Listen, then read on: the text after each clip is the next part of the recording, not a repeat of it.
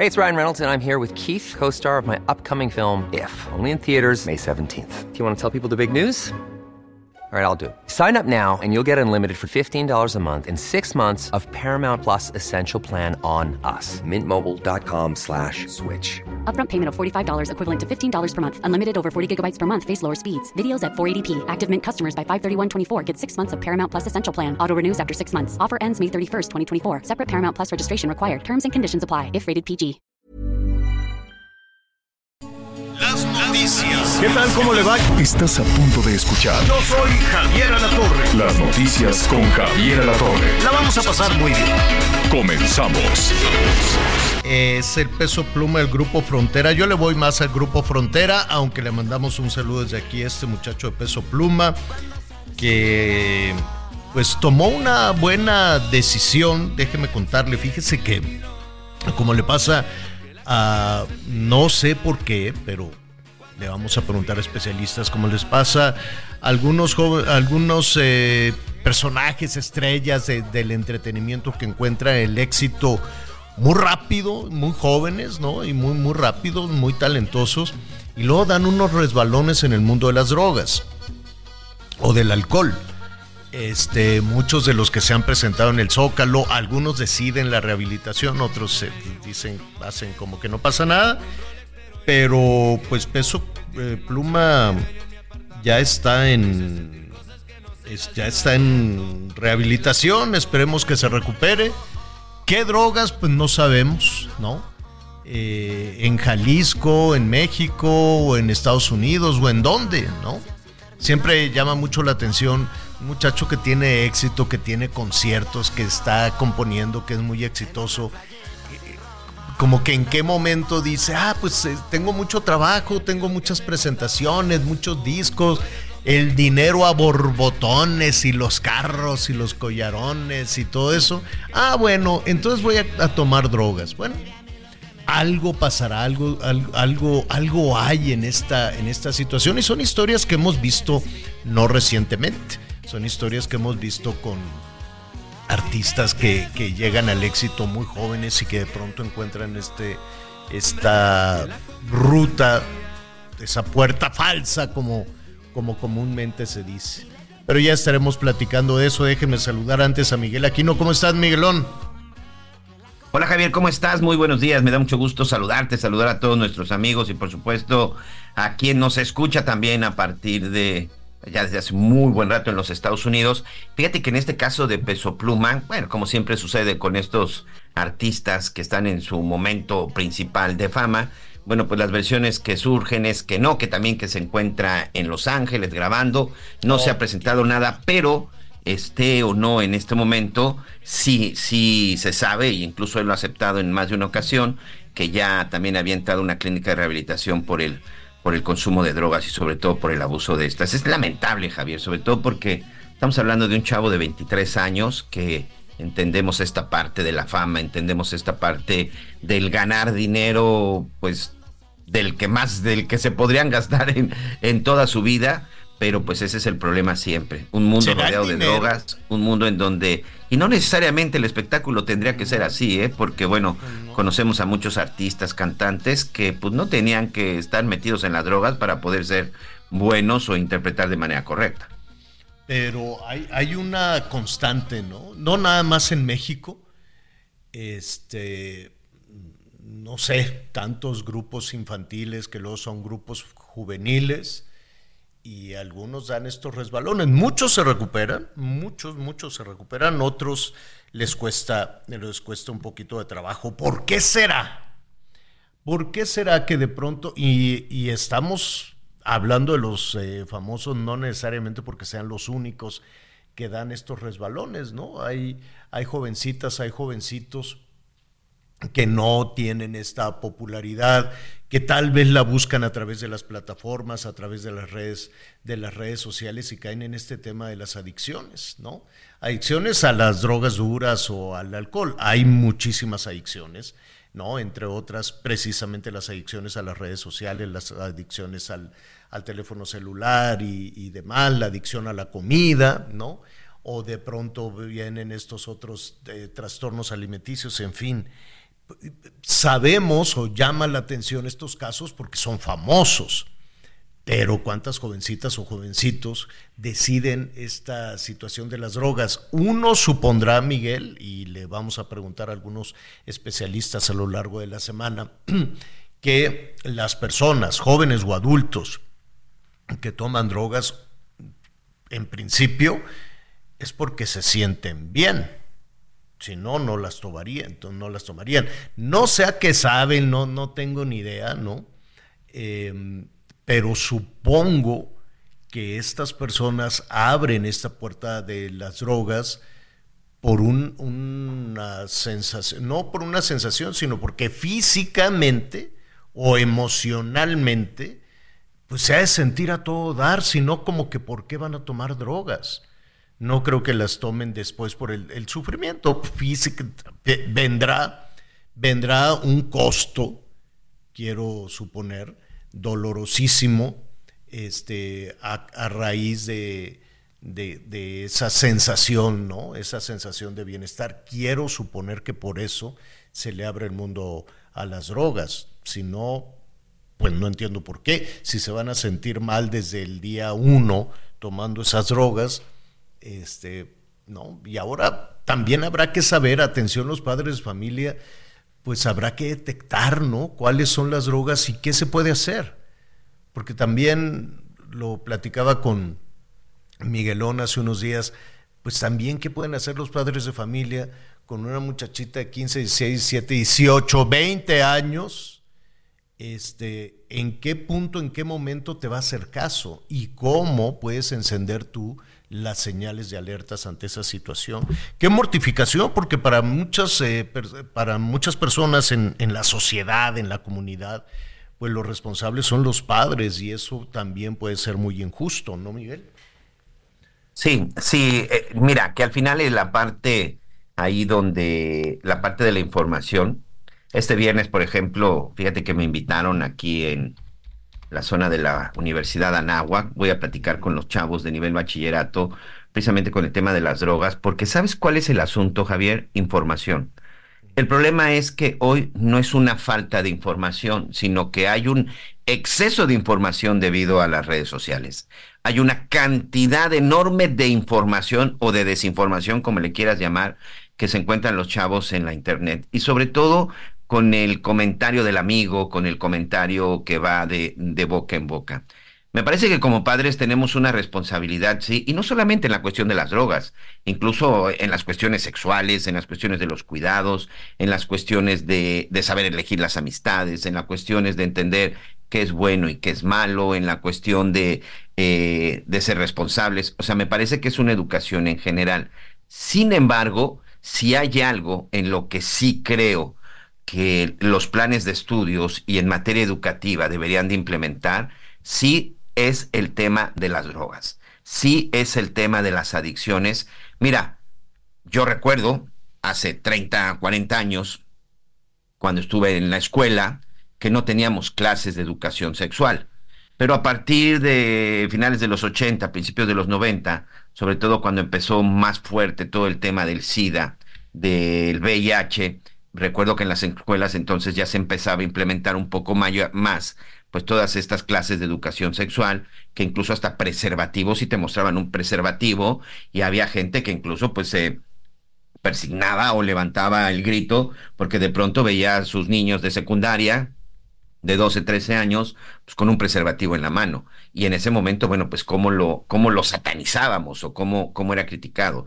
Hoy la educación sexual pues existe en las escuelas. Me parece que ya es momento, si no es que vamos atrasados, de que en el tema de las drogas también debería de estar en las escuelas, Javier. Debería estar en estos, en los planteles educativos te, te, te, comento nuevamente, o sea, estoy invitado el próximo viernes a dar una plática, chavos, de nivel bachillerato. Estamos hablando de gente de 15 años en adelante que empiezan a salir, que empiezan a divertirse, que empiezan a ver lo de los antros y en algunas ocasiones, seguramente a esa edad, bueno, pues a lo mejor ya hasta tuvieron su primer acercamiento, pero sí hacerles entender el riesgo y el peligro que representa el consumo de las drogas. A ver, no hay ninguna droga que te beneficie. No hay ninguna droga que no te provoque daño. ya saben, lo voy a hablar y siempre lo he dicho abiertamente. Yo soy un opositor de la legalización de las drogas. México no está preparado para la legalización de las drogas muchos reportajes, muchas investigaciones hecho al respecto. Y fíjate, una ocasión hice un comparativo de lo que sucedió en Ámsterdam. En Holanda, hace algunos años, las, las drogas blandas, como ellos les llaman, las drogas que solo se fuman, pues fueron legalizadas. En Ámsterdam, en Holanda, hay una zona incluso en donde tú puedes entrar y puedes consumir drogas sin ningún problema y hay tiendas donde te venden drogas. Holanda nunca tuvo un problema de violencia. Allá los narcotraficantes no se matan, allá los narcotraficantes no ejecutan, no decapitan, no hacen eh, estas ejecuciones masivas. No hay un problema grave de violencia. Y Ámsterdam, bueno, pues decidió legalizar las drogas, supuestamente para poner un orden y evitar el tráfico ilegal. ¿sí? Hoy Ámsterdam se lamenta porque hoy el consumo de drogas en sus chavos es gravísimo y hoy el gobierno de Holanda gasta más dinero en rehabilitación que en el pago de impuestos por las drogas, porque al final esa fue la intención, legalizarlas para que no fuera algo ilegal y que mm. incluso, bueno, pagaran un impuesto. Entonces, hoy los holandeses de alguna forma se arrepienten porque les salió muy cara esa, esa legalización. Pues, ahí están Conclusión, señor, no hay droga buena. Todas las drogas de alguna manera te terminan afectando y todas las drogas son adictivas y ahí sí me atrevo a debatir con el que diga lo contrario, señor. 55 14 90 40 12 55 14 90 40 12 es el número telefónico que está a sus órdenes, ¿no? Algunos eh, jóvenes que nos están escuchando también que nos digan, ¿no? ¿Por qué sí? ¿Por qué no? O, cómo, cómo, avanzaron, cómo caminaron por esta, por este, ah, por esta situación. Fíjate que a, mí en lo personal no, no, no, no, nunca le vi, nunca le vi por dónde, nunca le vi la gracia, no, no me llamó jamás la atención y haber entrado en, una época difícil para los medios de comunicación, difícil porque ya ves, se mezclaba mucho ahí. Eh, era, era una época también en que el entretenimiento, los periodistas y todo este tipo de cosas, pues sí, era un mundo que seguramente todavía en el mundo del entretenimiento hay estas cosas, pues lo estamos viendo. Pero pues bendito sea Dios, no no, no, no, no me jaló nunca esta situación. 55 14 90 40 12, cuéntenos su experiencia, llámenos en ese, en ese sentido. Ya estaremos hablando ahí de qué pasó. Y en el caso de, de, de Hassan Emilio, de, de, Peso Pluma, si fue a un centro de rehabilitación, qué bien, y que lo haga con mucha discreción, qué bueno. Y, y si lo quiere hacer público para ser ejemplo, de, de, jovencitas y de jovencitos, pues qué bueno, porque tiene una fama, es un, es un, eh, eh, eh ¿cómo le dicen? Pues un, para muchas... Es un influencer. Al final, con lo que está haciendo, sí es un influencer. Mucha gente lo sigue, muchos chavos, ¿no? Ahora, ¿cómo se dio a conocer? Eso es lo que no me gusta. Hay una revista de estas de sociales, ¿no? De socialites, que con mucho morbo y que si el paparazzo y miren, aquí están las fotos y eso, híjole, yo respeto mucho a los colegas de, de, la prensa, de, las revistas, de periódicos, revistas, de medios de comunicación. Cada quien tiene la, su manera de, su, su, su, esquema de, valores y su manera de avanzar, ¿no? A mí me merece mucho respeto las personas, por muy famosos que sean, que toman este, este tipo de decisiones eh, para que ayuden a otros jóvenes a salir adelante.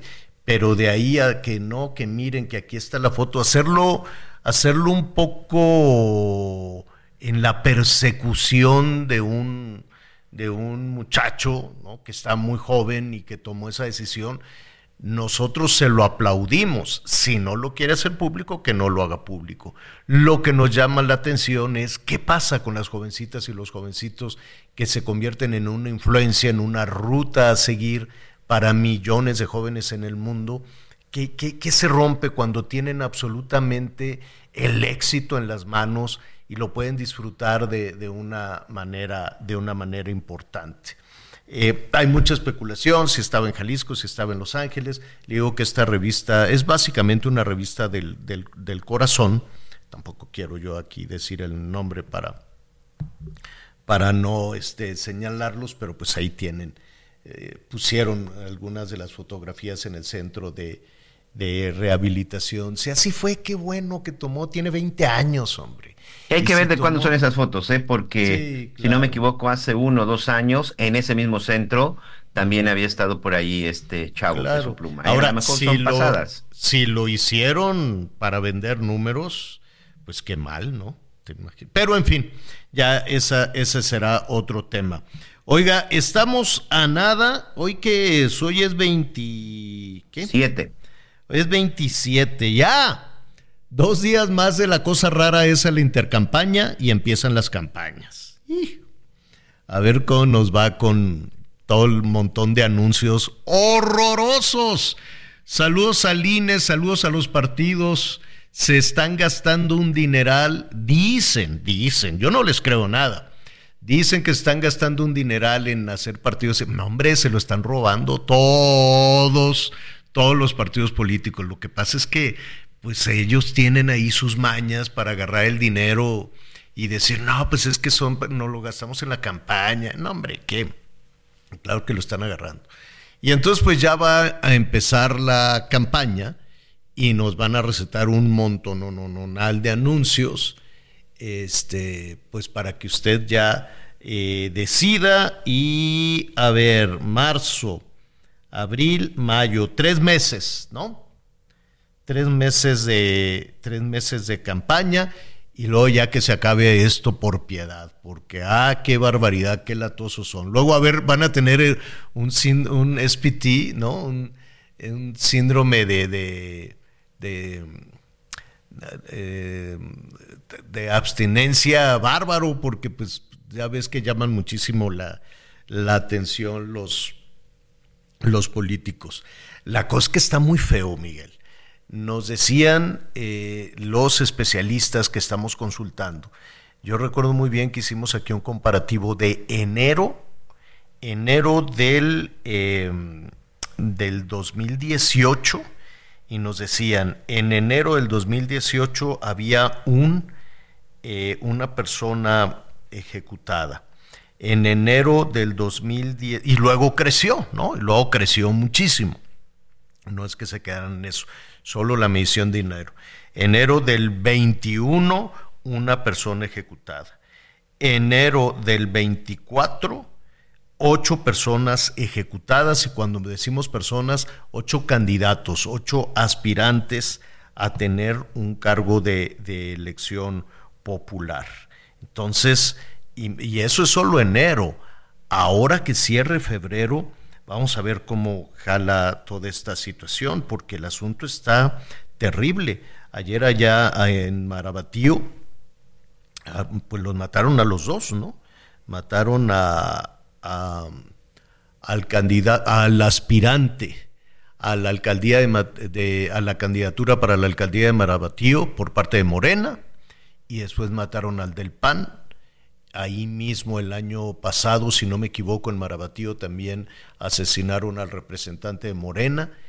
¿Quién, yo me pregunto, quién en sus cinco sentidos va a querer levantar la mano para concursar? Y quien concurse, pues va a tener, y quien gane, Miguel, desafortunadamente va a tener la, la, sombra, la sombra de la sospecha.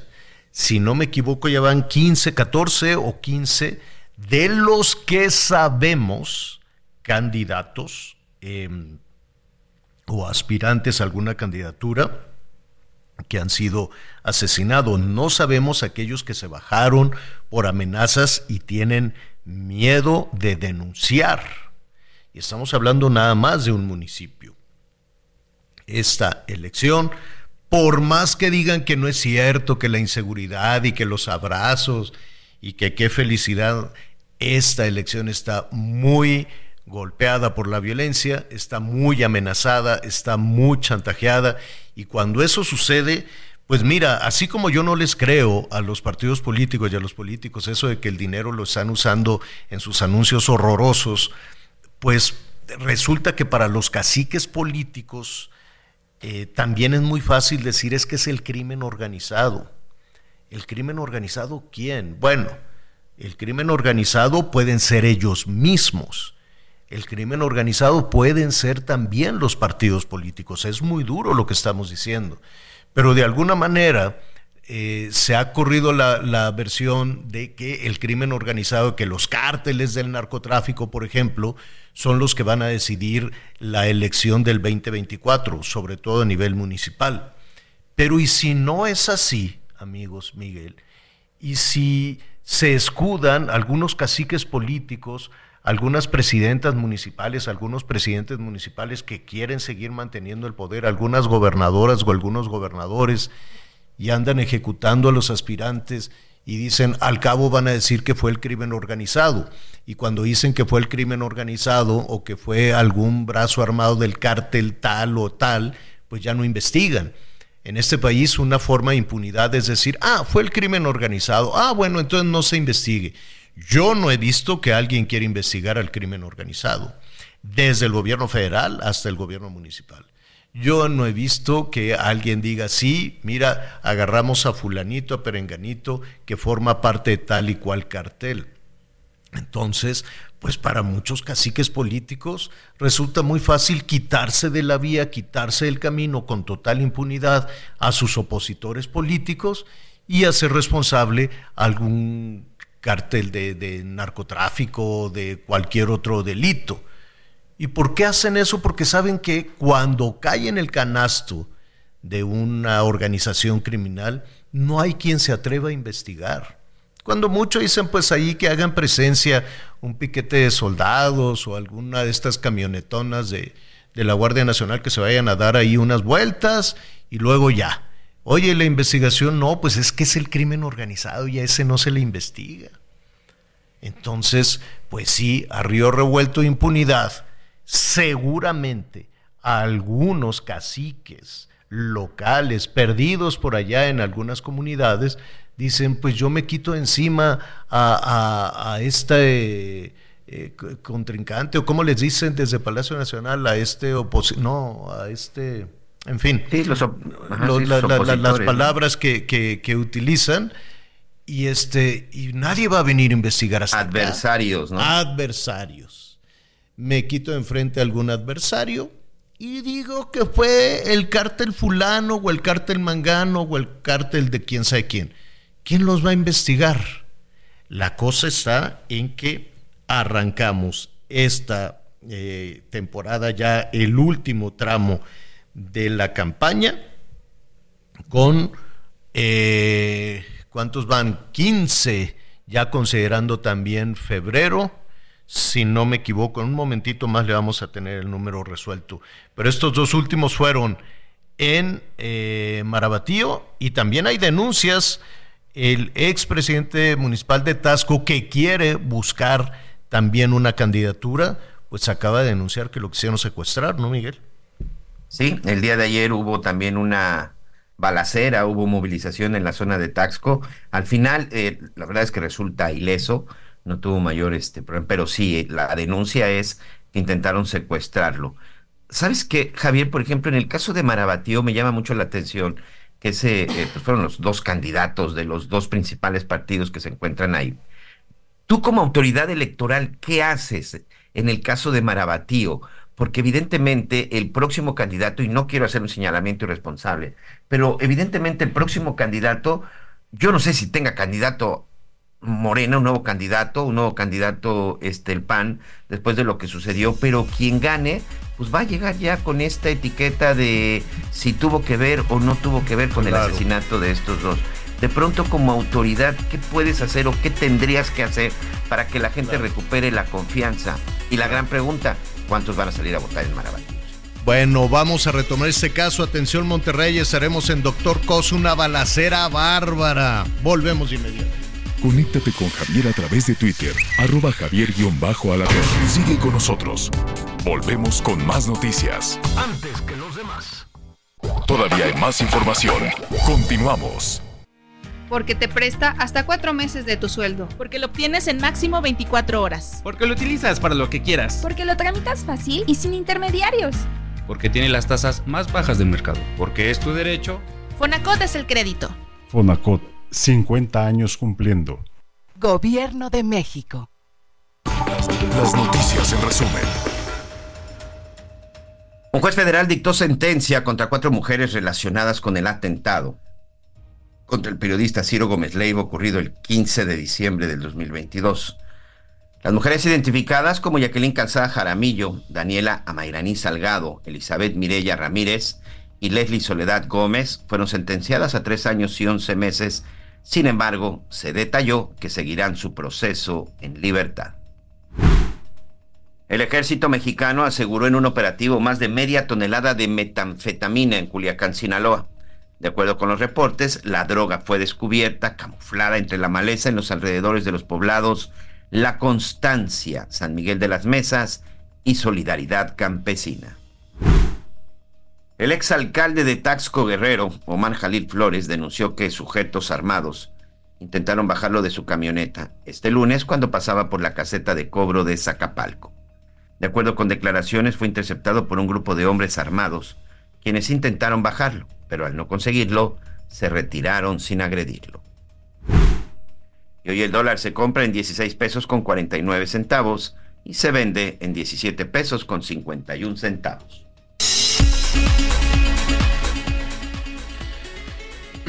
Bueno, Doctor Cos es una comunidad de Nuevo León, pequeña comunidad de Nuevo León, prácticamente colindante con Tamaulipas, que ahorita les voy a contar de Ciudad Victoria de ayer, pero es una comunidad eh, pequeña que ha perdido, que ha perdido la paz desde hace muchísimo tiempo. Puede, hay muchas justificaciones, la ruta del tráfico de personas, la ruta de la, de la droga, el control que quieren tener diferentes grupos criminales, pero de la autoridad, Miguel, les fueron a balacear la sede de la autoridad. Correcto. Fueron a balacear la presidencia municipal, les quemaron las patrullas, les quemaron las ambulancias. Eso es lo que está sucediendo con la autoridad ahí, pero, pero ¿qué fue lo que pasó? Primero encontraron ahí unos cuerpos, una cosa horrenda, los cuerpos decapitados de un grupo de personas, ¿no? De cuatro personas, para ser exactos, Javier, pero ¿sabes qué? Incluso antes de todo esto, primero fueron a grafitear el, Palacio Municipal, la alcaldía municipal de Doctor Cose, Nuevo León, eh, poniendo una serie de advertencias y amenazas en la fachada, señora Lantor. En la fachada fueron y pintarrajearon específicamente la imagen y la firma del cártel del noroeste. Este cártel que pues tiene una influencia importante, sobre todo en la zona de Tamaulipas. Y posterior a esto, bueno, hace unas horas, esta mañana misma, se dio la quema de unidades de protección civil, de ambulancias y de patrullas municipales, además de que llegaron y balacearon el Palacio Municipal, el cual debido a las amenazas y debido a todo lo que ha estado registrando, pues en realidad no estaba ya trabajando absolutamente nadie. Es, es más, la autoridad, en este caso, el presidente municipal y su gente, ya no están trabajando en el palacio, se salieron de las oficinas de gobierno, Javier, por una cuestión de seguridad. Y por supuesto, se da esta quema, se da este ataque, se da esta balacera, en donde no se reportan personas lesionadas, pero pues sí eh, es muy representativa la imagen de ver todo baleado, pintarrajeado la alcaldía y afuera las patrullas, las ambulancias y las unidades de protección civil, pues todas quemadas. El hecho es de que no hay detenidos, no hay personas lesionadas y muy cerca de ahí la mutilación de pues de cuatro personas, Javier. Qué cosa, qué cosa tan, tan terrible y la verdad es que no, no hay mayores datos de quienes acudieron a hacer este tipo de cosas, de quiénes son los sicarios, pero eh, si en algún punto, si en algún momento se puede hacer una revisión de, de, quiénes son los responsables de las pintas, de las balaceras, de quemar los carros, de decapitar a las personas, nos llevaríamos una, pues una situación terrible porque son, son jóvenes también. No, son, son muchachos que son reclutados, muchachas y muchachos que son reclutados prácticamente desde niños en estas, eh, en estas organizaciones, en estas organizaciones criminales. Y el asunto sucede en, eh, en varias partes del país. Ayer escuchaba con muchísima atención eh, una conversación que tuviste, Miguel, con Pedro Gerardo López, en el sentido de que Chiapas, vamos, mire, ahorita estábamos viendo estas otras, estas cosas en Doctor Cos, allá en Nuevo León, pero podemos recorrer el centro y el sur y el sureste de nuestro país y Chiapas está ardiendo con una eh, pues con una serie de delitos, con una frontera absolutamente vulnerada, con el tráfico de personas, con la entrada y salida de drogas, con la entrada y salida de cualquier tipo de mercancía. Lo más doloroso, desde luego, es el tráfico de personas, tratar a los eh, migrantes con toda, con toda esa eh, pesadilla que llevan a cuestas, además, eh, como pues no únicamente como, como, como una mercancía, sino que son este, víctimas de vejaciones y muchos de estos niños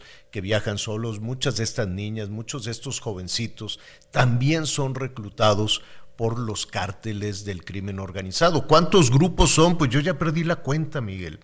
Es increíble que se hable en un solo estado de cuántos grupos criminales. Por ejemplo, en el caso de Chiapas, se tiene presencia del cártel Jalisco, se tiene presencia del cártel de Sinaloa, pero ayer lo que platicábamos con Pedro Gerardo es pues la aparición de un nuevo cártel, el cártel Chiapas Guatemala, integrado por gente de México y aparentemente ex caibiles de Guatemala. Los caibiles son estos soldados de élite del ejército de Guatemala y que tienen una preparación pues en todos los sentidos, militarmente hablando, de las, de las más este, calificadas. Algo similar como lo que sucedió con los Zetas, con este grupo eh, eh, de, de, sicarios precisamente de Tamaulipas, y que la mayoría de ellos eran de sectores del ejército, de este grupo especial de, de nuestras Fuerzas Armadas. Entonces, hoy lamentablemente en este punto también en algún en algunas partes este rumbo hacia la zona de con Tabasco, Javier, se hablaba de integrantes del cártel del Golfo, pero por lo menos cinco grupos sí operan en el estado de Chiapas, que tiene una ubicación muy importante para el tráfico de drogas, personas, armas, que tiene que ver la frontera con Guatemala, que desde un punto de vista tú la conoces muy bien, claro. hemos estado muchas veces ahí, es ahí en esa frontera nadie cuida absolutamente nada. señor. Nada, pero el costo, el costo es brutal para muchas comunidades. Aquí hemos hablado de los desplazados. Es terrible vivir con miedo, es terrible que la gente se tenga, se tenga que ir. Y en medio de toda esa situación están las niñas, están los niños, están las jovencitas, los jovencitos, que pueden ser víctimas también de estos, de estos grupos delincuenciales, ¿no? Y no nada más, porque también hay malos elementos de seguridad, hay también digo, no quiero desacreditar a todos, pero también hay policías abusivos, agentes de migración abusivos, eh, elementos de la Guardia Nacional abusivos, en fin. Es una situación de muchísimo riesgo para las jovencitas, los jovencitos, niñas y niños también en Chiapas. Por ello, hoy eh, eh, me da mucho gusto platicar con Jennifer Asa, directora de Melel Chojobal Asociación Civil. Antes que otra cosa, Jennifer, ¿lo dije bien? ¿Melel Chojobal? Muy bien. Gracias, eh, gracias. Dime, dime algo, Jennifer. Pues eh, la referencia, lo que se está viviendo en estos momentos en un estado maravilloso, en un estado extraordinario como Chiapas, pues es también una situación de alto riesgo para los más jóvenes, ¿no?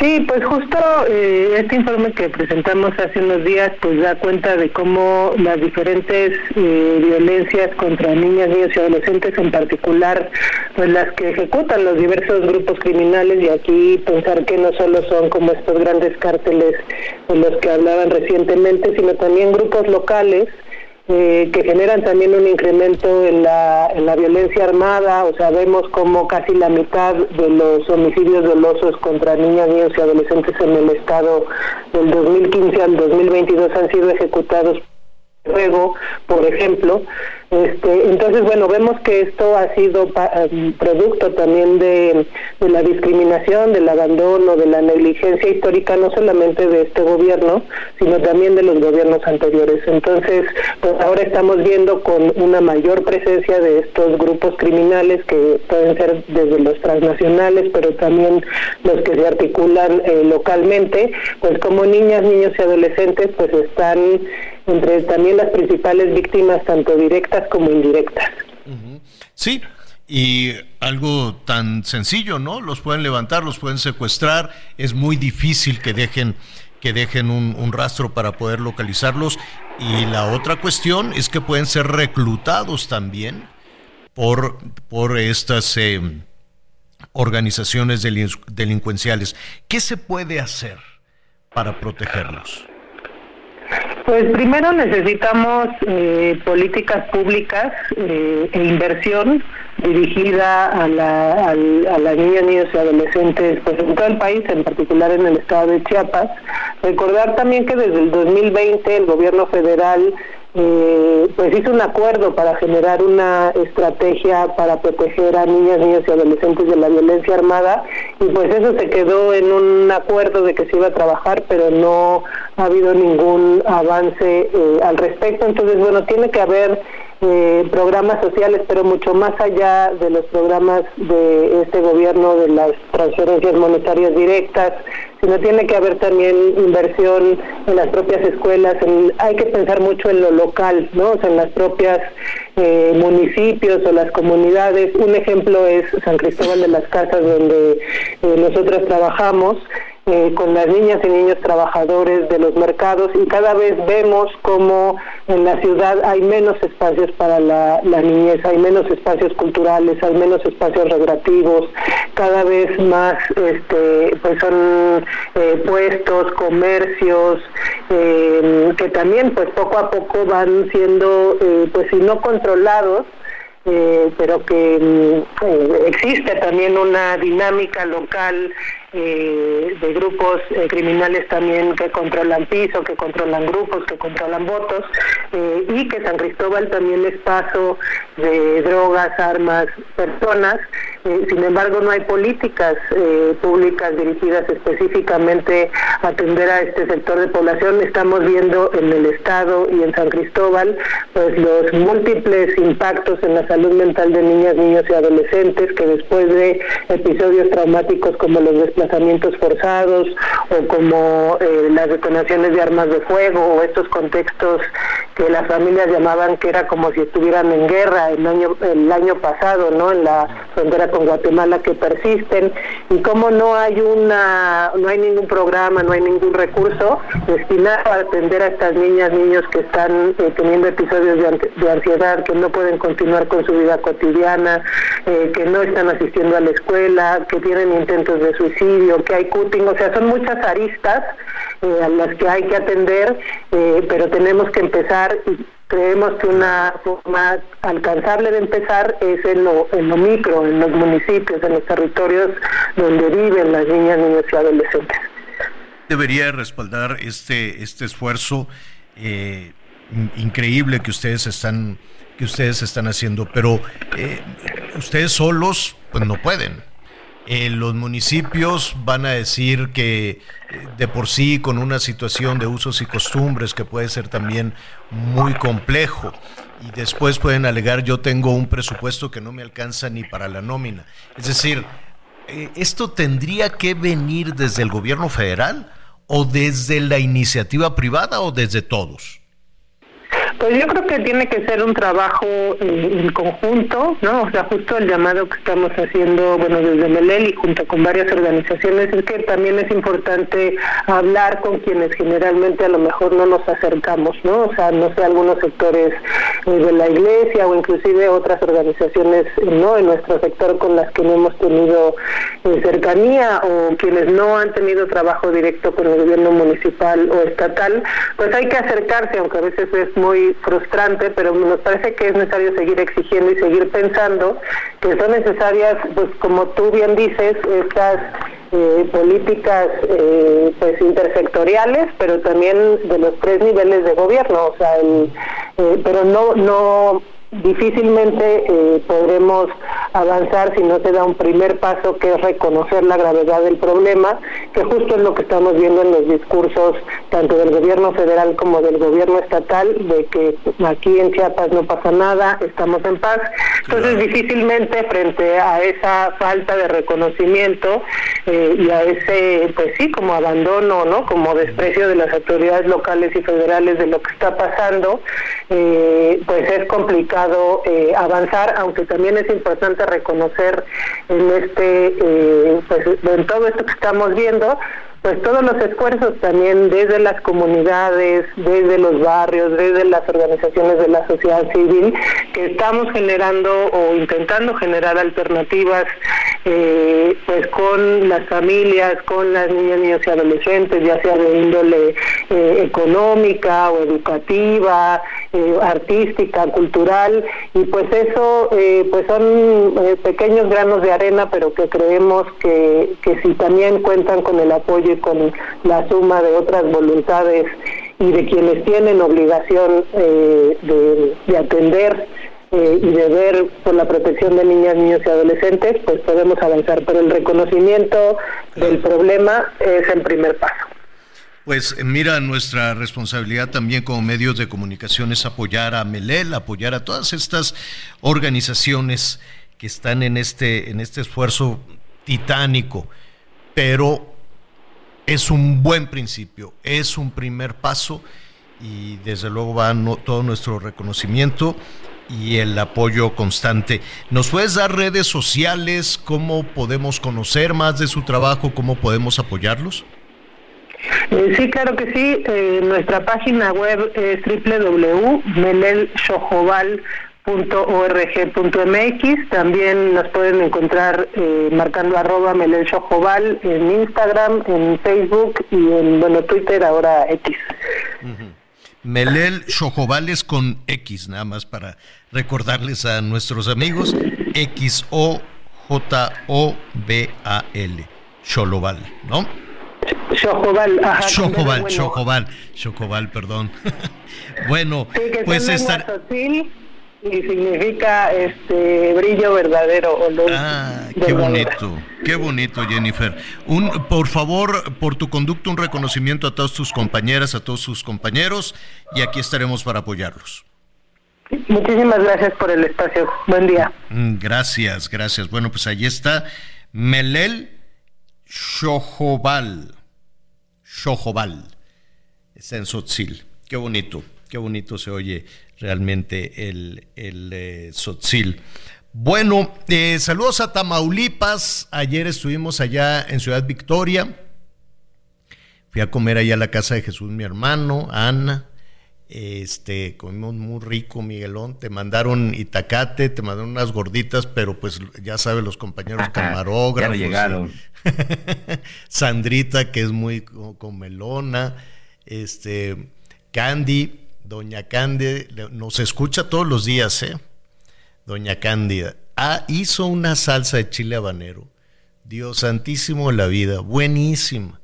Y luego este asado con verduritas, este, muy bien, muy, bien. Fíjate que de Ciudad Victoria eh, es una, es la, capital del estado, una comunidad, una, una ciudad. Me llamó la atención que está limpiecita ¿O será que uno de pronto pierde la perspectiva por andarse moviendo aquí en la Ciudad de México? Están las calles lisitas, Miguel. Sí, algunas están rotas, ¿no? Algunas, poquitas. Pero no va rebote y rebote y rebote y rebote como en la Ciudad de México. Fíjate que me llamó muchísimo la atención. Felicidades allá, pues no sé, el, ayuntamiento o, o, quiénes, pero sí, unas, luego me van a decir nuestros amigos en Victoria, es que no pasaste por aquí, por allá, y lo pensé, dije, ah, pues a lo mejor porque esta es la entrada principal, no vi pintas, no vi, este, las calles están lisitas, el chapopote lisito, no vi basura, mm, pues está bien limpiecito Ciudad Victoria y el cielo azul, clarito, bien, bien, bien bonito. Entonces, este, pues visite, visite Ciudad Victoria. Yo creo que Tamaulipas también yo sé que por todo lo que pasa por allá en Reynosa, todo lo que pasa en, en este, ¿cómo se llama? Nuevo Laredo, en todas estas, eh, en donde más han estado muy castigados, en San Fernando, ¿no? En Valle Hermoso, todas estas partes. Pero Tampico es hermosísimo, Ciudad Victoria es bien bonito, hay una reserva eh, natural que se llama El Cielo, que es una cosa impresionante. Un día fui ahí a, la ribazón de, Tortugas, este, en, eh, en las playas de Tamaulipas que son bien bonitas. O sea, tiene, tiene muchas cosas. Lástima, ¿no? Que también han estado pues muy castigados y esperemos que las cosas cambien y cambien pronto. Tampico, el Heraldo Radio, 92.5 de la FM. Matamoros, saludos a Matamoros, nos falta Matamoros en el 93.5 de la FM. Reynosa, 91.7 de la FM. Luego me estaban diciendo que comiéramos unos uh, de ah, como burritos, pero como flautas de harina, de flautas de tortilla de harina, pero no sé, serán fritas o serán así doradas nada más, no lo sé, porque la tortilla de harina frita no sé cómo no sé cómo salga eso pero pues ahí nos estaban diciendo nuestros amigos de, Azteca Victoria y de Azteca Monterrey. Saludos también a Luis Padua, nuestro compañero allá en Info 7 en Monterrey, que declinó lanzarse como candidato, dijo, me voy a preparar mejor y ahí voy luego por la candidatura a la presidencia municipal en Monterrey. Saludos a Luis también que nos sintonizan todos nuestros amigos en, en Azteca, en Azteca, digo en el Heraldo, perdón, es que estábamos aquí viendo algunos de sus de sus comentarios, de sus llamados telefónicos. Pues sí, muchísima preocupación con este tema de los jóvenes, de los jóvenes y las drogas. Pues mire, yo siento y coincido contigo, Miguelón, las personas dicen, no, pues es que yo les platico y luego ya no me hacen caso, etcétera, etcétera. Hay que, una cosa es platicar y la otra cosa es regañar y la otra cosa es ser intolerante. Yo sé que hay temas muy difíciles de tratar con las jovencitas y, y, los jovencitos y a veces hay que empezar a hablar desde los 10, 12 años, ¿eh? No, te esperes a que alguien hable con ellos antes que tú, ¿no? Y pues cuesta muchísimo trabajo y que yo no tengo tiempo y que yo no tengo ganas, y, en fin, son muchísimos los comentarios en ese sentido que, que nos llegan, ya los estaremos ya los estaremos revisando porque luego se nos viene el tiempo encima y resulta pues una resulta pues una calamidad. Oiga, bueno, eh, la calidad del aire, nos dicen, sí, pues es un cochinero. Yo, la verdad, a mí me tocó dos veces el azul. El viernes no circulé, que fue un relajo, y luego el domingo otra vez. Y no, hasta que sopló el viento, bendito sea Dios. ¿A qué voy con todo esto, Miguelón? Que es pura vacilada esto de del trabajo que se hace para el medio ambiente por lo pronto en la megalópolis, en la zona metropolitana de la Ciudad de México, la zona conurbada con el Estado de México. Mientras se sigue escondiendo que tenemos una refinería en Hidalgo que consume combustibles fósiles y que contamina no solo en Hidalgo, sino en la Ciudad de México, pero hacemos como que nada pasa. Las medidas pues son las mismas desde hace cuánto estábamos revisando, desde hace treinta y tantos años 35 años, Javier. 35 años los automovilistas son los responsables, pero ¿y las personas que no tienen automóvil y que tienen que pagar las consecuencias de la mala calidad del aire? Tampoco hay nada para ellos. Entonces, castigas a los peatones, castigas a las personas que no tienen un transporte público adecuado, que tienen un aire irrespirable, y castigas también a los automovilistas como si ellos fuesen los únicos responsables de todo esto. Llevamos 32 años castigando que no circula, que déjate el carro ahí, consíguete otro carromato, y el aire sigue siendo una cochinada hasta que Diosito nos manda aire fresco. Hacemos una pausa y volvemos.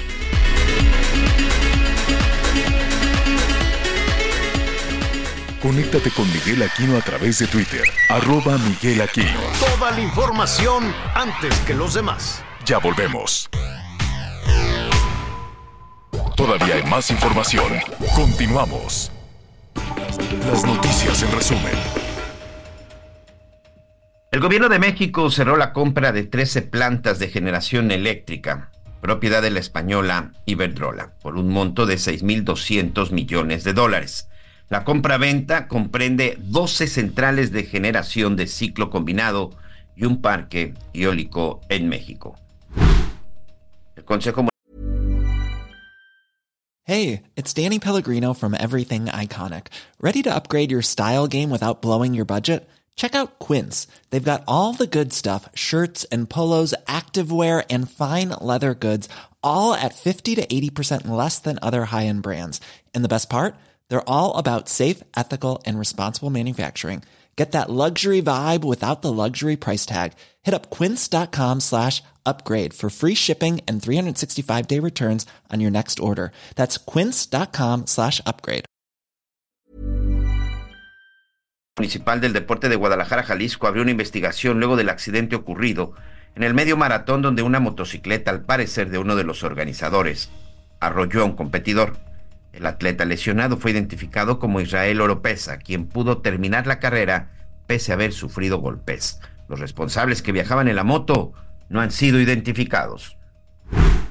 Cuatro personas fueron encontradas sin vida en un camino de terracería de Ensenada, en Baja California. De acuerdo con las indagatorias, tres de ellos eran integrantes de la agrupación Los Rivales del Norte, quienes fueron privados de su libertad durante una fiesta.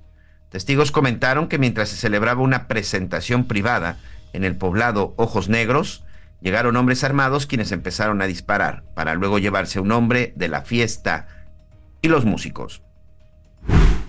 Y un elemento de la Policía Estatal de Hermosillo, Sonora, identificado como Mario Enrique N., fue detenido por disparar su arma de cargo al aire durante un baby shower.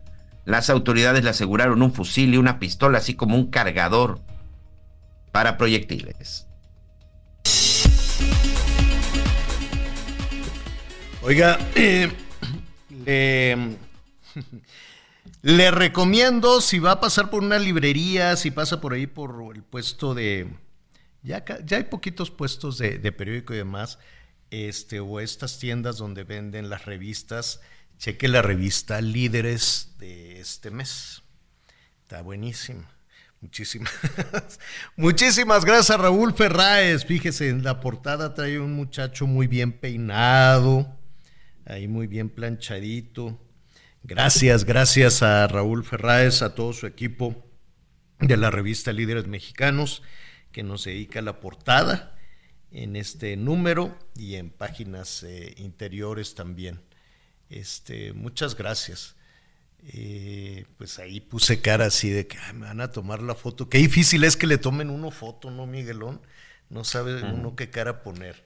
Entonces, este, muchísimas gracias a Raúl a su familia, a su hermano, a todos los eh, las y los compañeros de la revista Líderes Mexicanos. Al ratito, ahorita me la acaban de entregar, al ratito la vamos a leer, se la vamos a comentar, pero gracias, gracias por esta distinción.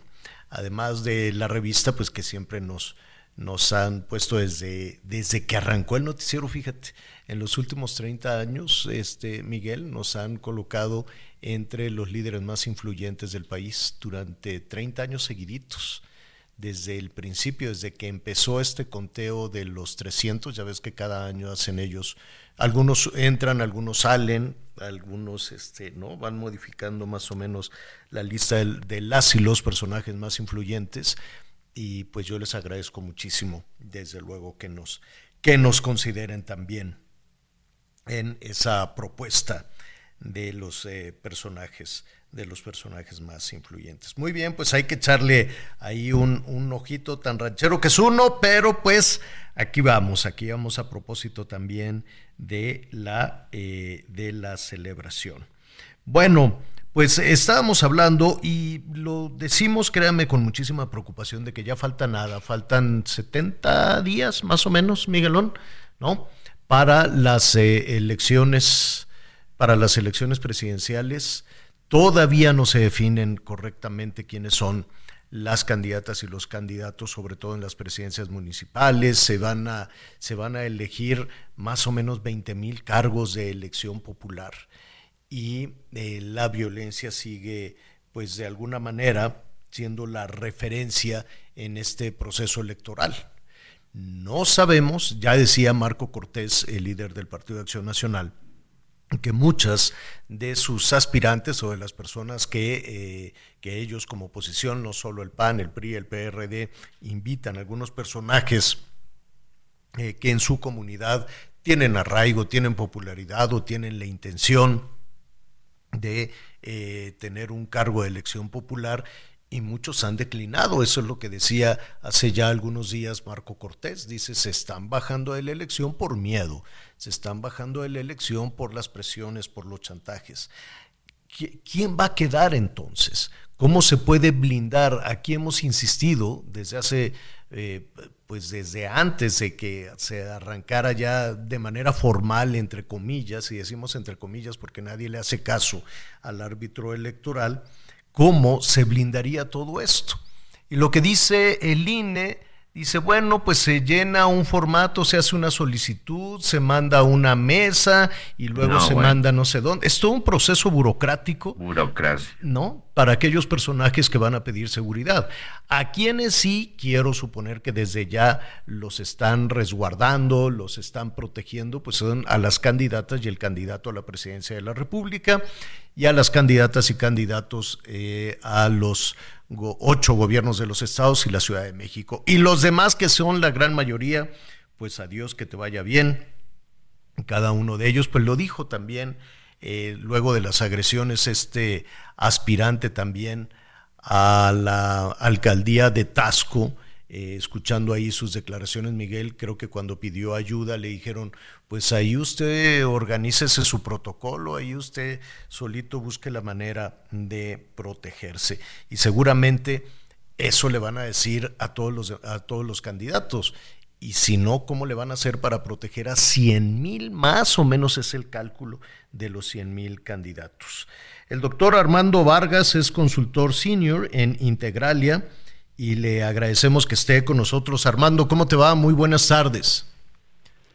¿Qué tal, estimado Javier? Muy buena tarde, un abrazo para todas y todos. Oye, Armando, pues eh, parecería que estos nubarrones de violencia no son solo amenazas, hay ya, eh, comparado con el 18 y comparado con el 21, pues eh, un número terrible eh, no solo de, chantajes o de amenazas, sino ejecuciones de quienes eh, aspiran a un cargo de elección popular. ¿Qué se puede hacer desde tu punto de vista como analista? Sí, primero coincidir completamente en que el número de incidentes de violencia política en las víctimas asociadas a este problema es alarmante. Actualmente tenemos cerca de un promedio diario de 1.5 víctimas. A este ritmo vamos a romper todo récord registrado en 2018 y también en 2021. Ahora bien, lo cierto es que desde nuestro punto de vista en Integralia consideramos que al día de hoy no hay un mecanismo, no hay un protocolo que pueda frenar de manera eficaz el problema de la intervención del crimen organizado a nivel nacional.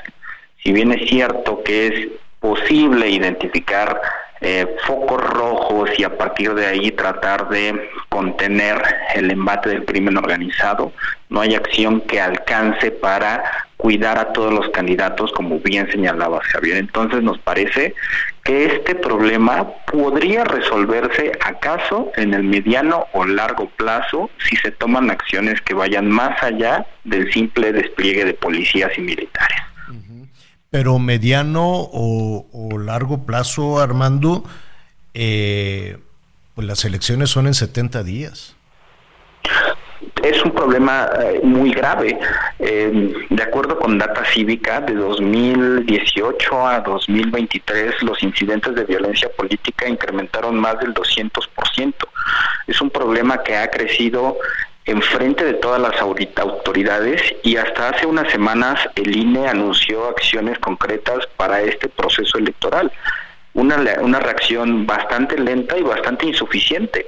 Eh, en la, tan grave es que ni siquiera está contemplado en este plan que se cuide a los alcaldes o a los aspirantes eh, que buscan un puesto en el ámbito municipal, que son los más vulnerables. Entonces, no habrá manera de frenarlo en este proceso. No, pues es, es terrible ese, ese diagnóstico o es terrible esa sentencia, Armando, porque eh, pues además todo esto cae en un canasto de impunidad bárbara, ¿no? Porque nada, lo comentábamos al inicio del programa, nada nos garantiza que los responsables de estos homicidios, de estas ejecuciones, sean efectivamente integrantes del crimen organizado. ¿A qué voy con esto? Sabemos que en nuestro país tenemos una serie de caciques políticos. Los municipios son la cosa políticamente más abandonada que tenemos en México. Y pues para alguna o alguno de estos caciques, pues quitarse al adversario y decir, ah, es el crimen organizado, y entonces es la palabra mágica. Crimen organizado significa impunidad, crimen organizado significa no hagas nada, crimen organizado significa pues a ver quién va a investigar esto, ¿no? Es decir, podría a río revuelto de impunidad ser los propios actores políticos los que o de la mano con los malosos o por sí solos están actuando y dicen fue el cártel fulano de tal y al cabo contra el cártel no harás nada, ¿no?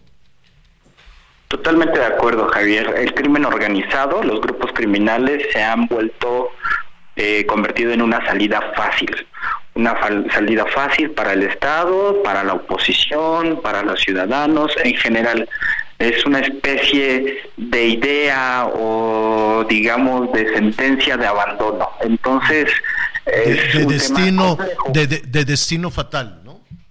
Totalmente de acuerdo, porque entonces como es el crimen organizado y no tenemos atribuciones, no tenemos competencias, entonces es un problema que sigue proliferando. Ya lo decían las autoridades del INE, por ejemplo, no tenemos competencias para entrarle al crimen organizado. Los gobiernos municipales, nosotros no tenemos competencias para combatir el crimen organizado. Y entonces es un problema que prolifera, que crece y que al final del día pues deriva en gobiernos que sí pueden estar gobernados por los criminales, pero también en gobiernos políticamente impunes. Y al final del día, quien queda a merced de todo esto, pues es el ciudadano que tiene que sufrir esos gobiernos diariamente.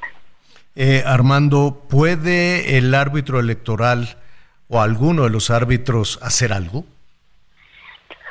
En este momento nos parece que no. No hay manera de frenar este problema porque no hay, digamos, eh, ni siquiera los instrumentos jurídicos, los instrumentos financieros, los instrumentos operativos, ya sea para efectivamente frenar la intervención del crimen en las elecciones, que ese es el problema de fondo, o para acabar con la impunidad política, porque también es cierto que hay incidentes que no necesariamente están vinculados con el modus operandi del crimen organizado. Entonces, no hay manera de hacer eh, una intervención eficaz en estos momentos. Es un tema terrible, pero si no hay voluntad política de los nuevos gobiernos, seguiremos sin estos instrumentos, Javier. Y a final de del proceso Armando, pues aquí vemos dos problemas. Uno, yo no sé si todavía seguirán levantando la mano, por, por ejemplo, en el caso de Marabatío, eh, que ayer eh, mataron al, aspirante de Morena y al aspirante del Partido de Acción Nacional, ¿quién va a levantar la mano en Marabatío? Y la otro, eh, la, la, nube de sospecha, no nada más en Marabatío, así como sucedió en Sonora, en, Baja California, en Colima, que está ardiendo, en, en Michoacán, que hasta el gobernador decía, oigan, aquí traigo las pruebas, y se quedó ahí en su banquito afuera del Palacio Nacional, en fin queda entonces esa percepción negativa sobre el que gane. Totalmente, totalmente de acuerdo. En Integralia pensamos que un efecto en el plazo inmediato de todos estos incidentes, particularmente los de Marabatío, es que al final del día la competencia electoral pues no va a existir. Y esto genera, digamos, o va a terminar generando una degradación de los servidores públicos, porque entonces no vamos a tener a servidores comprometidos, servidores capaces, servidores profesionales, sino servidores digamos, comprometidos sí con los intereses criminales. Su prioridad no va a ser la prestación de los servicios públicos, no va a ser la mejora de la gestión pública, sino tener contentos a los grupos criminales. Si alguien gana en Marabatío, si alguien decide competir, es claro que estará al servicio de un régimen criminal. E insisto que esto es terrible porque al final a nosotros los ciudadanos, pues la violencia política nos impacta porque quedamos a merced de intereses criminales. Esto lo vemos en Michoacán, lo vemos de manera muy fuerte en Guerrero. Ya hay varios partidos que han dicho que no van a postular candidatos en Guerrero, en Jalisco, en Veracruz, se habla de Chiapas. Entonces digamos que hay una degradación completa de nuestra democracia y eso como ciudadanos pues al final del día nos afecta en nuestro desarrollo. Claro, y en el caso de Guerrero, ya que lo señalas, la advertencia se hizo desde el 21, ¿no? Desde antes de las elecciones. Se hacía una vez y otra vez y otra vez, y ahora pues estamos viviendo las, las consecuencias. Armando, pues eh, en dos días, en dos días más, se van a, en 72 horas, estaba yo diciendo 72 días, en 72 horas arranca ya la campaña, las campañas de manera formal, aunque bueno, pues hemos estado en campaña todo el tiempo. Eh, hay muchísimas eh, violaciones, por así decirlo, a, las reglas, a las reglas del juego, desde Palacio Nacional hasta prácticamente todos los candidatos. ¿Y eh, qué te parece si em, retomamos el tema y hablemos de qué puede hacer entonces, ya no tanto con la violencia, sino con los concursantes? La autoridad electoral. Porque eso de que paguen una multa con tu dinero y mi dinero, pues no les duele en absoluto, ¿no? Hacen un cálculo y dicen voy a violar la ley, pero con eso voy a tener este, tantas curules, voy a tener esto y esto otro, al cabo no es dinero mío y ya fregué, ¿no? Ya si, si el asunto es de dinero, pues no es, no es ningún problema. Pero de eso hablaremos, si no tienes inconveniente, dentro de 72 horas. Me parece eh, muy importante el tema y por supuesto que Integralia y yo particularmente encantados, Javier. Gracias, es el doctor Armando Vargas, consultor senior de Integralia. ¿Cómo podemos consultar a Integralia? Ya se nos fue Armando. Bueno, está la página de Integralia, eh, que al ratito se lo voy a decir correctamente. Búsquela y tienen muchísima, muchísima información. Miguelón, tenemos algunos comentarios, algunas llamadas. Así es, Javier. Muchas gracias a todos nuestros amigos. Gracias a todos los que nos acompañan. Nos dice aquí eh, Jesús Chapa Delgado, desde el Estado de México. No se debe decir las y los niños y los ciudadanos, etcétera. Convención de género masculino es más que suficiente.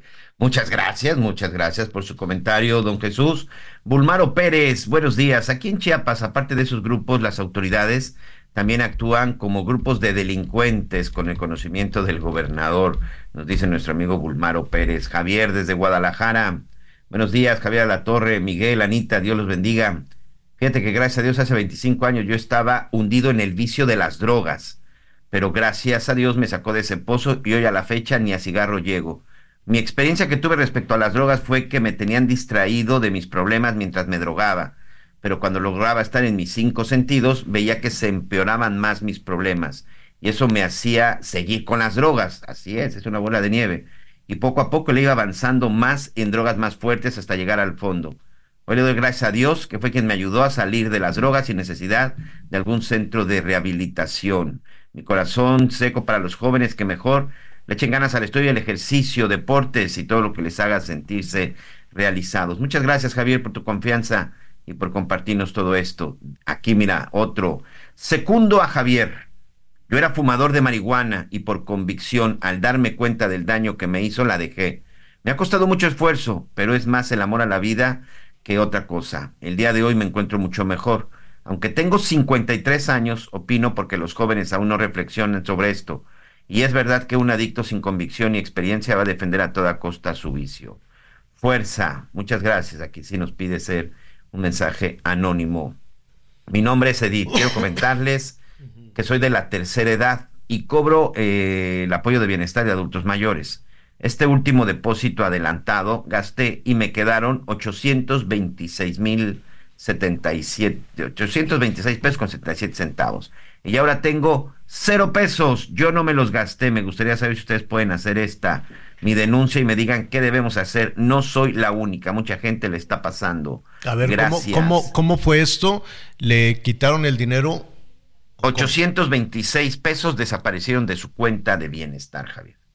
Dice que sí, que sí tuvo los depósitos que estuvieron adelantando, que los gastó, que los utilizó, pero había dejado en su cuenta 826 pesos y que de pronto desaparecieron esos fondos. Pues hay que empezar a investigar, a ver, les buscaremos, eh, eh, vamos a buscar los responsables del bienestar, ¿no? De, de todo este programa de apoyos sociales y que nos diga qué está pasando, si hay, este pues ya ve como en diferentes bancos hay que tener muchísimo cuidado a quién le da información, pero pues eh, si hay casos similares, algo grave está sucediendo por ahí. Eh, ¿Otra más, Miguelón? Así es, nuestro amigo Russell Salazar, como siempre, muchas gracias. Nos regala aquí una reflexión. La perseverancia no es una carrera larga, es muchas carreras cortas, una tras otra a correr sin importar qué cansado nos sintamos. Excelente día. Muchas gracias desde Mérida, nuestro amigo Russell, Russell Salazar. Marco Antonio a la Torre desde Guadalajara, también este, saludos. Dice, buen día, Javier. Imagínese lo chafa y bajo que está la sociedad como para disque hacer que tenga fama algún tipo de persona. Muchas gracias, Marco Antonio. Te mandamos un abrazo hasta la Perla Tapatía. Ay, ay, ay. Oiga, saludos a Querétaro en el 100.3, no, 103.9 de la FM allá en eh, Querétaro. Saludos también a, varios de nuestros amigos. Tenemos muchos y muy buenos amigos allá en Querétaro. Saludos a también a los Guerrero, a la familia Guerrero. Tenemos este ya planteado por ahí, no, no hemos podido ir a Fernanda y también a Juan eh, Guerrero. Pero mire, estoy haciendo esta referencia a Querétaro porque felicidades. Mira, Miguel, a ver, ¿te acuerdas de eh, los 4.500 millones de dólares que Elon Musk, este, no sé si todavía o que iba a invertir allá en Santa Catarina, en Nuevo León? No, hombre, pues se hicieron muchos anuncios. Samuel salió a decir, aquí van a traer el dinero. Oye, pero que lo del agua no hay problema. Hasta estrenó camionetón Tesla y todo. Sí, estrenó camioneta Tesla, hizo la carne asada ahí con el Elon. Y este, que, que una vía de tren se la hacemos, que esto también. Y nada, pues no llegó el dinero. Qué barbaridad con el Elon Musk. Dice, no, pues todavía no estoy, me lo estoy este, pensando pero en Querétaro llegó una inversión mucho más grande que la de Tesla, Miguel. Y sin tanto pancho. ¿eh? Y sin tanto pancho, y sin andar haciendo la carne asada. Entonces llegó Amazon y se va a instalar en toda la parte digital este, en Querétaro. 5 mil millones de dólares. 5 mil millones de dólares que cayeron a. Yo no sé si dijeron algo ahí en la mañanera, porque te acuerdas cuando era lo del Elon Musk, bueno, pues decían y esto y el otro. Ah, pero es que como es de oposición, como es del PAN, no creo que vayan a decir nada en, la mañanera. Pero pues felicidades a, nuestros amigos de, de Querétaro, ya iremos a conocer todos los detalles, pero pues es una muy buena noticia, no nada más para Querétaro, también para México, porque además esto es tecnología, esto es desarrollo tecnológico. Guardadas todas las proporciones, desde luego, lo de Tesla también es desarrollo eh, tecnológico, pero esta infraestructura van a tener, hazte de cuenta, la nube famosa, ¿no? Pero la nube de Amazon va a estar en Querétaro. Y para tener esa inversión, pues nada más desembolsaron, este, ¿cómo se llama? Desembolsaron 5 mil millones de, este, de dólares. A ver si encontramos a Mauricio Curi, saludos a Mauricio Curi, también allá el gobernador en Querétaro, para que, pues, que ofrezca nuevos detalles, porque pues yo creo que va a ser un imán muy atractivo para las nuevas generaciones en todo este desarrollo tecnológico, ¿no? Todas las eh, los, los personas, todos los estudiantes que están en, en el desarrollo de nuevas tecnologías y demás, pues yo creo que están viendo un, un hub muy interesante de desarrollo digital y de desarrollo tecnológico. Entonces, pues va a ser muy, muy interesante eh, ver qué oportunidades también para quienes están estudiando todas estas nuevas carreras se abren allá en Querétaro. Una buena noticia para Querétaro, una buena noticia también pues para todo el país. Qué bueno, saludos entonces a Nuevo León, que ya les llegará también su inversión y para, para Querétaro. Hay otras inversiones que ya se fueron, como las de Iberdrola, pero eso se lo diremos después de una pausa. Conéctate con Javier a través de Instagram. Arroba Javier-Alatorre. Toda la información antes que los demás. Ya volvemos.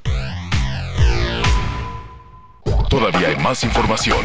Continuamos.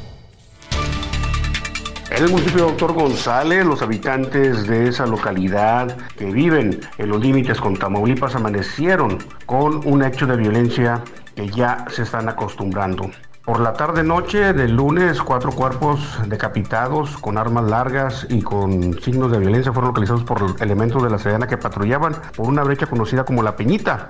Más tarde, horas más tarde, cuatro sujetos armados quienes llevaban droga, balas y ponchallantas fueron detenidos por estos efectivos y puestos a disposición de las autoridades.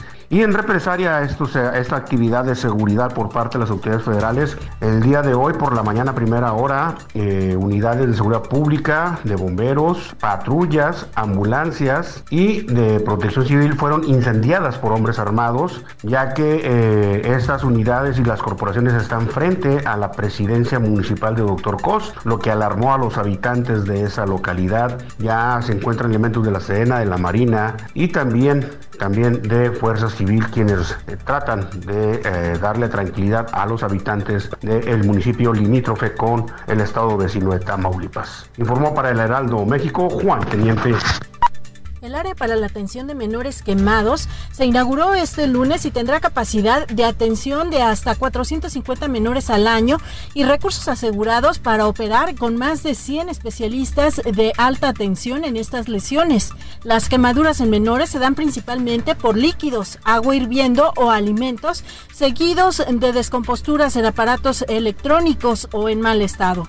Jalisco es una de las ocho entidades que cuenta con áreas de atención especializada, aunque es de los espacios con mayor capacidad luego del de la Ciudad de México. Desde Guadalajara, Mayeli Mariscal, Heraldo Radio.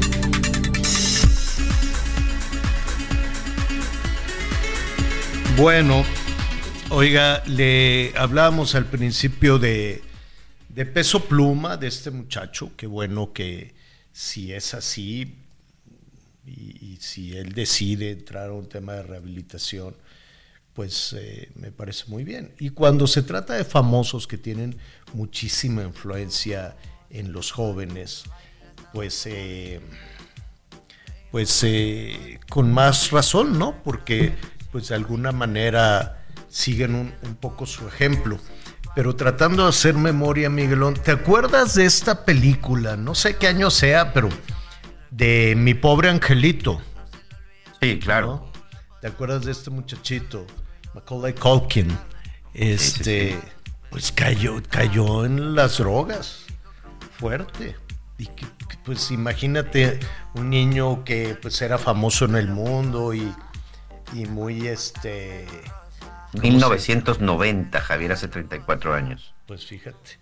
Entonces cayó. Y luego el muchachito que salía, no me acuerdo del nombre, el que salía también en Terminator, igual, este, el maguito, ¿cómo se llama el maguito? Este, Harry Potter, ¿no?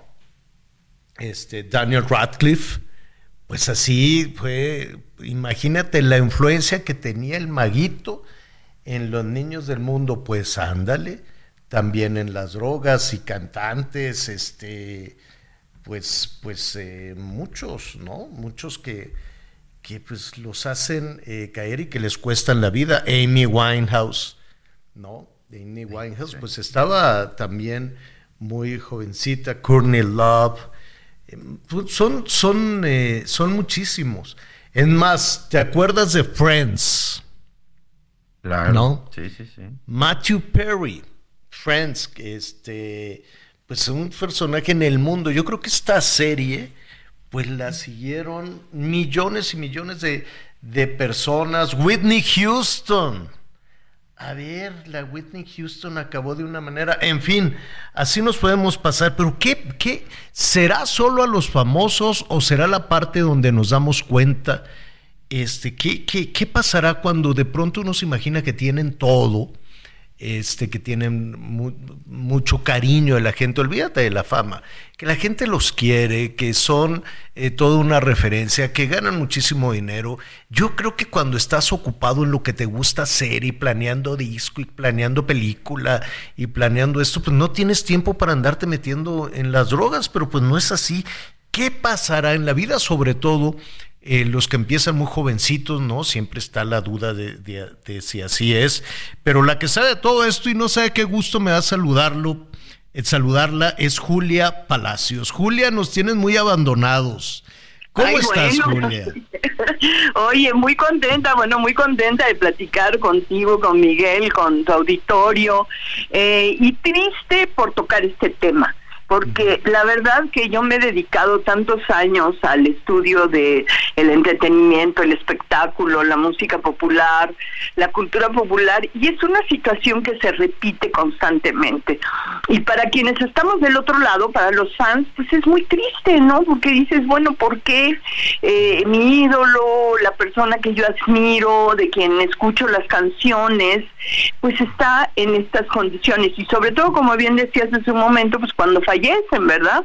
Eh, que ya hay una una situación irreversible, que no es nada más entrar a una rehabilitación y, y, bueno, se rehabilitaron o no rehabilitaron o reincidieron, pero es un es un tobogán hacia una situación desastrosa. Quien conoce personas que tienen adicciones es una es un infierno no es eh, también hay una una parte que no es nada nada agradable. Agradable eh, la ingestión de las drogas del alcohol de todo eso pero es un como se dice en inglés cheap thrills no estas emociones baratas o carísimas no también. Pero subes y bajas inmediatamente no es una una emoción permanente y para que sea permanente pues tienes que estar consumiendo y consumiendo y consumiendo y ahí viene la, la adicción a mantener un estado ficticio en muchas de estas personas. Eh, preguntas tú, Javier, si es solo en, en los eh, en el medio artístico. Yo creo que en el medio artístico porque nos enteramos. Eh, pero digo que sucede, sucede en más personas de lo que imaginamos y ahí es donde pues también es una tristeza, una desgracia para las familias eh, que, que, están conviviendo con estas con estas personas. ¿Qué pasa, Javier, cuando cuando me pidieron hablar de este de este asunto a propósito de, de peso pluma? Fíjate que yo lo que he observado, lo que veo hay como dos vertientes. Una, que sin duda es el arte, la inspiración. Muchos compositores, artistas tienen esta esta inspiración enorme, esta parte artística enorme, eh, esta parte de la fama, eh, y luego pues hay como esta necesidad de pasar o de mantener permanentemente este estado de euforia, este estado de creatividad, este estado de inspiración. Y entonces el recurso, pues desgraciadamente son eh, la ingestión de, sustancias que alteran, que te ponen en estados alterados, ¿no? Claro, un compositor no va a componiendo todo el día no vas a estar en el escenario todo el día, todos los días, a pesar de que tengas giras eh, eh, diarias durante meses, siempre hay un momento de calma, entonces como que viene el bajón de esta, de esta euforia, o del arte, o de la composición, esa es una cosa que yo he observado eh, desde hace años. Y la otra es que muchos de ellos son personas muy jóvenes, muy, muy jóvenes, con una enorme inmadurez emocional, enorme inmadurez eh, pues de la realidad. Y de un día para otro se hace fama, se hace dinero, de un día para otro eres riquísimo, de un día para otro puedes hacer lo que quieras, tienes poder, eh, tienes reconocimiento, la gente te sigue, el público, el público aplaudiendo es una droga también. El público alabándote es una droga también. Tu ego se desborda. Entonces, claro, si tú tienes 17 años, 18 años, vienes de una familia muy humilde, no tienes mayor educación, no tienes mayor formación eh, emocional, solidez emocional, espiritual, madurez, pues claro que te, te pierdes. Es muy, muy fácil perderse. Y este caso, desgraciadamente, Javier, lo hemos visto de veras a lo largo de la historia en tantas, tantas personas. Sí, sí incluso, incluso en la, en la historia musical de nuestro país, que es generosísima, que es muy, muy rica, tal vez, ¿no? Eh, para retomar de, de, pronto este tema, pues nos acordamos de los artistas infantiles y juveniles de los años 90, de los años 80, que vivieron pues una, una situación muy compleja por muchas cosas que se estaban viviendo incluso en el mundo. Pero si vamos un poquito más para atrás, pues eh, no, no, no, no fue ahí el arranque, como tú dices, desde hace muchísimos años, ¿no? Y, y, si lo abrimos al contexto internacional, pues cuántos talentos lograron recuperarse, pero cuántos otros murieron de, en, en, en, este el camino. Sí, sí, sí, esto nos vamos atrás, pienso también, por ejemplo, en los músicos de jazz, en los años 40, en los años 30 del siglo pasado, que se inyectaban morfina, eh, eh, que, que, consumían drogas, también en esta, eh, en esta evasión y en esta perdición. entonces, bueno, uno, uno ve a los artistas, eh, a los intérpretes y dice, ay, bueno, qué increíble, pero ya que les rascamos a la vida personal, a la realidad, a la cruda realidad, es tremendo, es tremendo. Me viene a la mente Janis Joplin, que decía, yo estoy en el escenario y hago el amor con 50 mil personas y luego me voy a mi casa a dormir sola. Ah, es, muy fuerte. Es muy fuerte. Entonces, ¿qué te lleva a eso? La euforia de 50 mil personas alabándote, gritando, aplaudiendo, emocionados. Eres la máxima cantante. Y luego estás más que sola. Amy Winehouse, tú las mencionaste. Whitney Spears con la manipulación del padre. Amy Winehouse también. En fin, la lista es, eh, es desafortunadamente muy larga. Oye, pero la, la buena noticia em, es que se puede salir de esto y que también hay famosos Esa es una gran, una gran noticia y de hecho pienso ahorita alguien que va a venir pronto a México que es Eric Clapton. Eh, él tuvo adicciones muy muy fuertes, se recuperó y de hecho tiene un centro en, en las Bahamas, me parece que se llama Crossroads, para rehabilitación y ayuda a mucha gente. Entonces también ese es el otro lado eh, de que se puede salir, que se puede salir, pero con una voluntad férrea. Eso es lo que ni que, como todas las adicciones, como todas.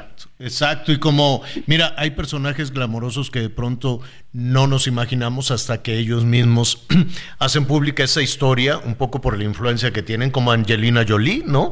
Dices, oye, esta mujer bellísima, como que andaba en drogas, o el Bradley Cooper, o, ¿quién? o Lady Gaga, por ejemplo, ¿no? Sí, sí, sí. No, no lo, no lo pensamos, pero sí es, es muy fácil caer. Además, porque es un medio muy vulnerable por todas estas razones emocionales, psicológicas, pero también el acceso. Se cuelan las sustancias, se cuelan las drogas, se cuela todo. Eh, y entonces, eh, la adicción a la comida, vamos, deja tú la droga claro, la comida. Claro, claro. Esa, ¿cuántas, ¿Cuántas situaciones de bulimia vemos? Porque hay que conservar un cuerpo esbelto a fuerza eh, por las demandas. Y entonces, también es una una, una vorágine de, de atracones y vómitos, atracones y vómitos. En fin, sí es muy complejo y nos enteramos de ello y es más frecuente de lo que creemos. Muchísimo más. Eh, Julia Palacios, finalmente, tú como eh, investigadora de la industria y de la producción musical, de la cultura popular, en fin, eh, que has visto estas historias, si de pronto un, un, padre de familia, porque hoy estábamos hablando con muchos padres de familia de qué hacer, ¿no? Ante, ante esta situación, ¿Por qué padres de familia? Porque de alguna manera eh, la sociedad y las autoridades pues nos hacen responsables, hacen responsables a los padres de familia eh, cuando son muchísimos más los factores, ¿no? Son muchísimos. Pero desde tu análisis, desde tu experiencia, aquellos que lograron salir, ¿cómo le hicieron? Pues mira, las historias que yo conozco es a través de centros de rehabilitación, que muchos de ellos cuestan dinero, entonces familias con bajos recursos la tienen más complicada.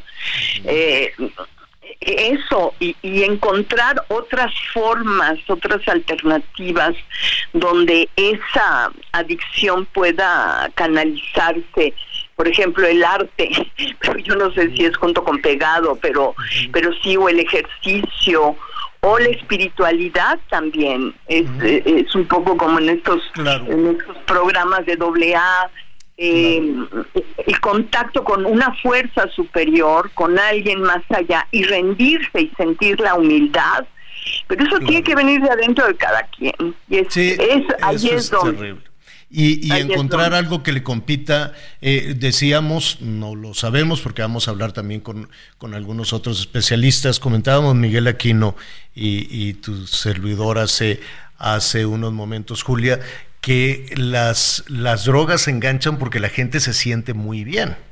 Ya después pagan una factura tremenda, ¿no? Claro, claro, porque lo que te decía en el principio de esta conversación son estas emociones baratas porque subes y bajas rápidamente. La gente se siente muy bien y tal vez habría que encontrar algo, pero con toda la intención de encontrar algo que le compita. Y ahorita que mencionabas deporte, pues es lo único que yo, que, que, yo creo que podría competir. Me gusta ser deporte.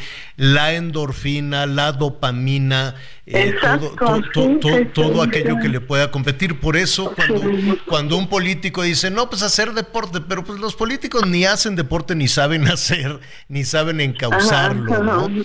Pero, pero tal vez por ahí algún padre de familia buscar fomentar fomentar algo que emocione, que dé gusto, exactamente. que emocione mucho, ¿no? Sí, que te dé pasión. Yo creo que todos debemos tener una pasión en la vida. Ahora, hay pasiones como los videojuegos, que son pues otro tipo de adicciones evasivas. Eh, y bueno, yo creo que las pasiones, algo que te guste, pero que te guste a ti, porque luego también es ay, es que yo hago lo que le gusta a mi novia, a mi novia. No, no, no, no, no, no, no, porque eso se acaba. Eh, eh, tiene que ser algo muy personal, algo que aunque desaparezca todo mundo, te va a quedar a ti, te va a quedar a ti y te va a llenar a ti y te va a dar pasión a ti.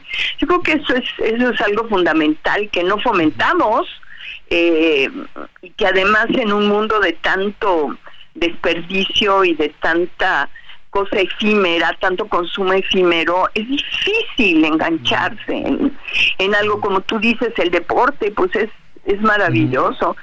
Coleccionismos de algo, eh, el montañismo, no sé, pienso en tantas cosas, pasiones, pasiones que te emocionen, pero que no te destruyan. Julia, te agradezco muchísimo. Eh, hay muchos temas que, que, platicar y si no tienes inconveniente, nos gustaría, ahora a propósito de, todo este tema de peso pluma y demás, dejamos un poquito de lado un festival que hay en América Latina. Yo no sé en México porque, bueno, tenemos conciertos y cosas por el estilo.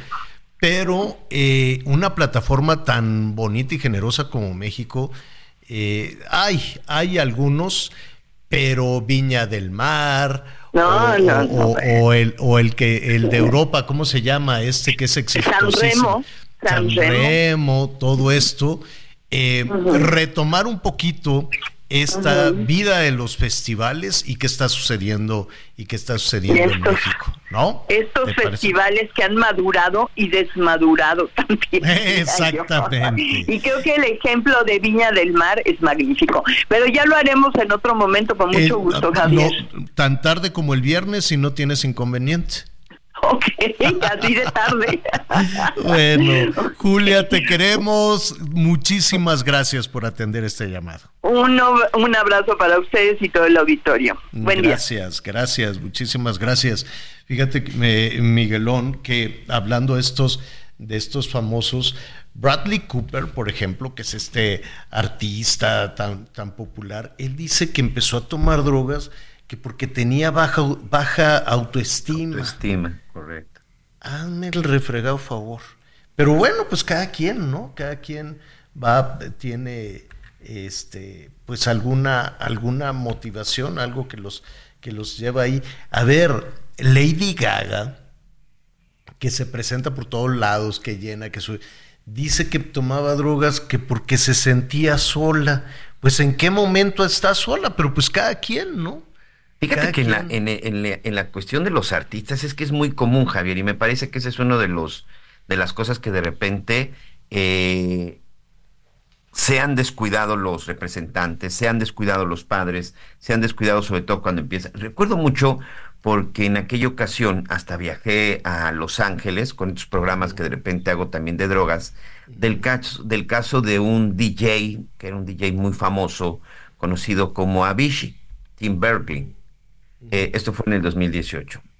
28 años, era de los DJ este, más famosos, de los más reconocidos, en donde se presentaba, bueno, pues tenía todo lleno, pero el chavo estaba deprimido, el chavo tenía una depresión total porque precisamente estaba solo, porque después de que salía de esas grandes presentaciones, después de que salía de esos grandes conciertos, llegaba a su mansión en los Estados Unidos, que era algo impresionante la casa que tenía este chavo, que es en donde finalmente, este, donde finalmente, bueno, pues muere y él, bueno, pues se la vivía en varias partes del mundo, en Ibiza, en París, en Mónaco, donde hacía muchas presentaciones.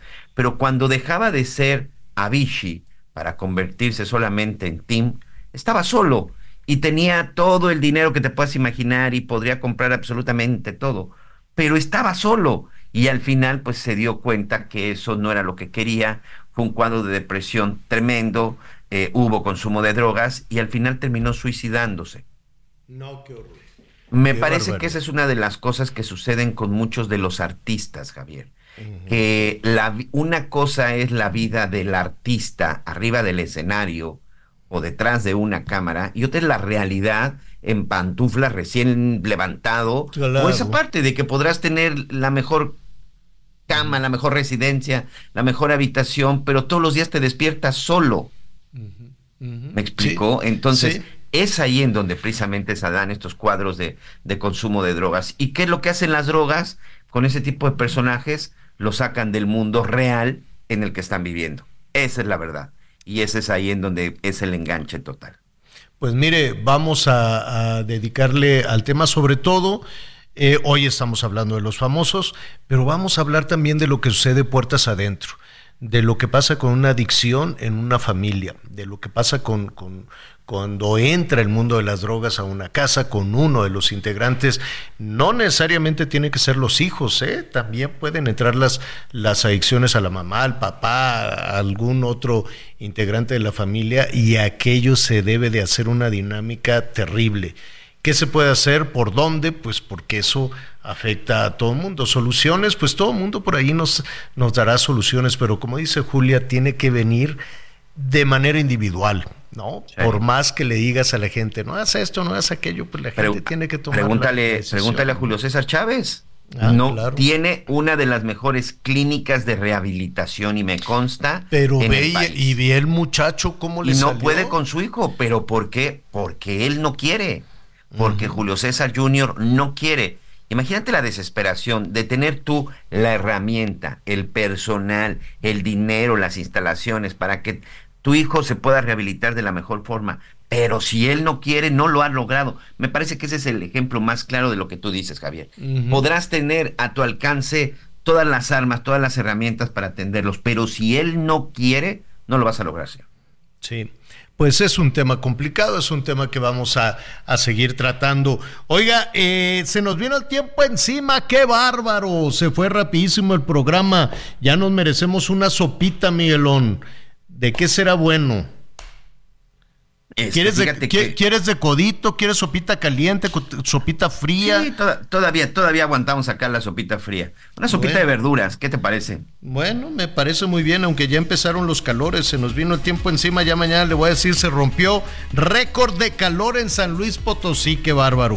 Miguel Aquino, gracias. Gracias, señor. Buena tarde para todos. Buen provecho. Yo soy Javier Alatorre, muchísimas gracias, lo espero a las diez y media, diez y media en Hechos Azteca 1. Siga con nosotros en el Heraldo Radio. Gracias por acompañarnos en Las Noticias con Javier Alatorre. Ahora sí ya estás muy bien informado.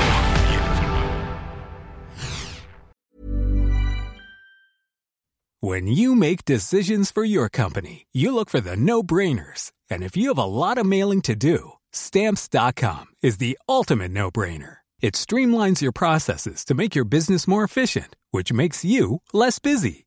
Mail checks, invoices, legal documents, and everything you need to keep your business running with stamps.com.